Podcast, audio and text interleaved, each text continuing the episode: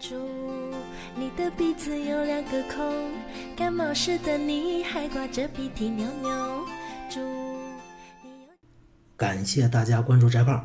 这两天翟胖没做节目，翟胖在憋大招。什么大招呢？高考作文的万能开头啊！今天翟胖要讲矛盾篇。为什么有这个想法？因为翟胖经常遇到学生是这样啊，一问他考的怎么样，作文写的怎么样，有人说：“哎，我写的还可以啊。”我说：“你这怎么写的开头啊？”哎，我开头很简单嘛，我就把这个材料引述了一遍，或者说我概述了一遍，用自己话说了一遍，接下来就开始提出自己的论点，然后展开论述自己的论点。然后翟胖就说：“你傻呀，你这样开头你绝对拿不到高分，你最多也就是四十五分。为什么？因为山西省二零一四年和二零一三年我们的高考作文平均分大概是四十二分到四十五分之间。”啊，你最多拿一平均分，为啥？很简单，因为你的开头不够吸引你的考官嘛。这学生还说不，我后边论述的特精彩，尤其是我就中间举了特别多的例子，结尾我还还发出号召。我说那也不行，为什么呢？很简单，因为高考的阅卷老师没那么多时间去细琢磨你那文章。你虽然花了半个小时来写，但是我批卷的时候最多十八秒。为啥呢？因为我作为一批卷老师，我每天至少是三千分，三千份，我怎么批得完呢？那我只能是每篇大概看一下，而每篇在看的时候，重点看的就两个地方：开头和结尾，尤其是开头。如果你开头都没抓住我，我结尾实际上也不愿意多看你那文章了！你你你你你弄一个，呃，你弄一个这这这大家都会写的开头，你。就说明你是个平常人嘛，我凭什么把你送到大学呢？凭什么凭什么让你上好大学呢？大学是选精英的，好不好？那怎么破这个办法呢？很简单，平时你就多准备点文章的开头和结尾嘛，尤其是开头。今天翟胖就给大家讲一个矛盾式的开头方法。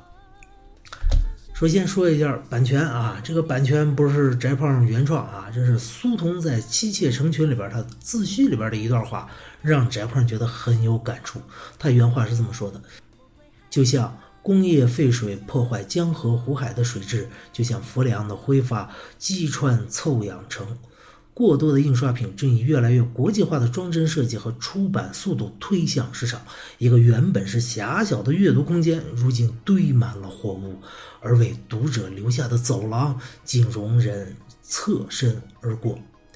乱世出英雄，乱书却让人无所适从，其压迫感使人手忙脚乱。有一次，我在书店里亲眼目睹了这样一种忙乱。一个女读者手里捧着两本书到柜台交款，一本是福楼拜的《包法利夫人》，另一本是一套数本的《还珠格格》。这是苏童的原话。哎，这个文字呢，一开头马上就吸引了翟胖的关注。为啥呢？因为太好玩了。这种矛盾的情况，尤其是他后边提到的啊，这一面是《包法利夫人》，明学是。大文学名著啊，另一段《还珠格格》就你是风儿，我是沙这玩意儿，一个是代表高雅、含金量高的东西，另一个代表的是流行通俗文化啊。这两个东西啪放在一块儿，马上就出现了这种很奇妙的一种感觉，就吸引了翟胖看下去。另外呢，还有一个好处就是它开头用了两个就像，就像什么什么破坏水质，就像氟利昂击穿臭氧层，这两个就像啊，呃。马上就造成了翟胖在理解上的一个小小的可以越过去的障碍。哎，通过我的理解，哦，我知道他是要说这种工业化的社会给我们带来的问题，就包含了这个印刷品的如何如何。这种小小的阅读障碍，反而让翟胖这个读者觉得饶有兴味。为啥？因为这是我自己通过努力搞明白的事情吗？那还有什么比我自己的努力更重要的呢？那接下来。翟胖再给您看一个啊，这是翟胖仿照人家这原文做的一个句子，您看，就像日出时去睡大觉，就像日落时去地里耕种，忙的时候偷闲，闲的时候偷忙，其错位感让人有点啼笑皆非。一次，我亲眼目睹了这样一种景象：一位同学一面在数学课上偷看抽屉里的体坛周报，另一面却在体育课上躲在教室里狂做数学题。啊，当然。这个句子也不完全是翟胖原创，也是翟胖看到这个网上有这么一个句子，哎，觉得和前面那句子有点像，所以翟胖放过来了。但是经过一点改造啊。翟胖要做一个小广告啊，就是翟胖有个微信号是 z z y d a z h a i，翟胖将会经常在这个微信号上义务给大家免费咨询一些关于教育方面的问题，当然关于文学啊、社会啊，咱们也可以一起探讨。那通过翟胖的这个找这个句子，大家琢磨出点什么东西来没有？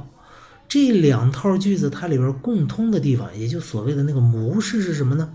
哎，那个模式是这个，通过两个就像就像，哎，这两个比喻，营造一种小小的阅读困难，让你的读者自己去克服困难，然后得到这种成就感，然后吸引读者看下去。接下来点出这个矛盾的这种所谓什么什么感，哎，尤其是这个感字儿，为什么呢？我们汉语里边这个什么什么感，其实是五四新文化运动以后才出现的一种很欧式的语言现象。但这个什么什么感，你前面什么都能加，就是说。自恋感，呃，例如既视感啊，例如矛盾感，哎，都可以。这就是提供一个具体的修辞，点出这种矛盾的现象。接下来就有一个黄金句子了，说一次我亲眼目睹了这样一种景象，一面什么什么，另一面里什么什么。一次我亲眼目睹了这样一种景象，一包含两层信息，第一层信息是告诉你这是我亲眼所见，加强你文章的可信度。另一方面呢，我亲眼所见这个就把前面那个比较大的社会性的问题拽到了我生活里边，还原到了我生活的一个场景里边，这是由大及小的一种写法。很简单，因为我们的高中生啊，我们的生活其实是比较单一的。你这个这个这个钓鱼岛发生问题啊，但是对我们实际上高中生的生活却，呃，怎么说呢？不可能是每天波澜壮阔有那么大冲击的啊。所以呢，我们高中生要写东西，只能又又要又要让人觉得可信，那就只能从我们身边的小事、小事情，哎，来抓出一点来，然后，呃，来进行论述了。这样对我们高中生是比较有好处的。好，接下来说完模式之后呢，那有没有真题呢？哎，有。我们怎么去用它呢？例如，二零一四年新课标一卷那个山羊过独木桥，哎。这个资料啊，很多人都知道了。翟胖在这大概说一下：说山羊过独木桥啊，规则是双方队员两两对决，同时相向而行，而走上这个仅容一人通过的低矮独木桥。本来呢，按照习惯是这两个人都上桥之后，要尽力把其中一方给推下去啊。但 嗯，今年呢就出现一个有趣的事儿，说有一组比赛的时候，双方对手相遇，然后俩人抱住了，抱住之后身体一换位，结果俩人全过去了。接下来有一句很有意思的话啊，在我们的题目里边叫做“这种做法就引发了观众、运动员和裁判员的激烈争论”。事后相关的思考还在继续。这是二零一四年新课标的题目。那这个题目我们就很有意思了啊！你看，它一方面是传统的做法，另一方面是后来的做法。那通过这个材料，我们提炼一个什么样的主题呢？很简单，创新和规则嘛。创新是什么？创新就是要打破规则嘛。就像后边那两组，哎，两人抱一块儿，两人都过去了。而规则是什么？规则就是老的做法呀。哎，我们平常都是要俩人搏斗，然后让一个掉下去的，这是我们比赛的规则嘛。好，那接下来翟胖就用这个，呃，就像就像啊这个模式，我们来造个句子，看这个开头能不能吸引您啊。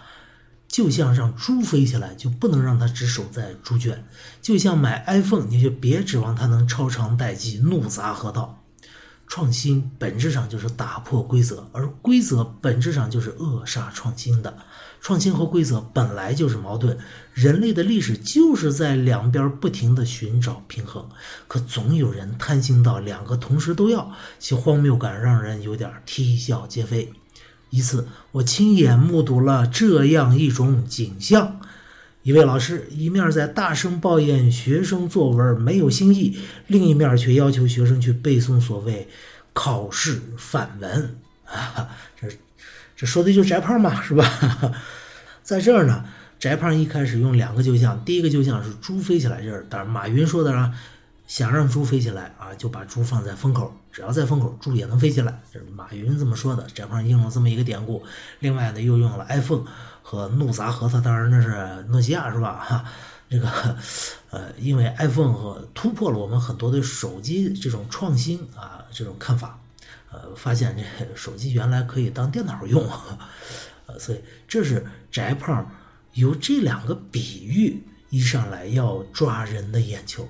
在抓完眼球之后，紧接紧接下来，翟胖就要拿出点干货了。什么干货？就是创新和规则本来就是矛盾的，这是翟胖的一个总结。然后总结出，有人却两个都要要，是非常荒诞的，这种荒诞让人啼笑皆非啊。然后接下来举出翟胖平常就是见到的例子啊，一面让呃。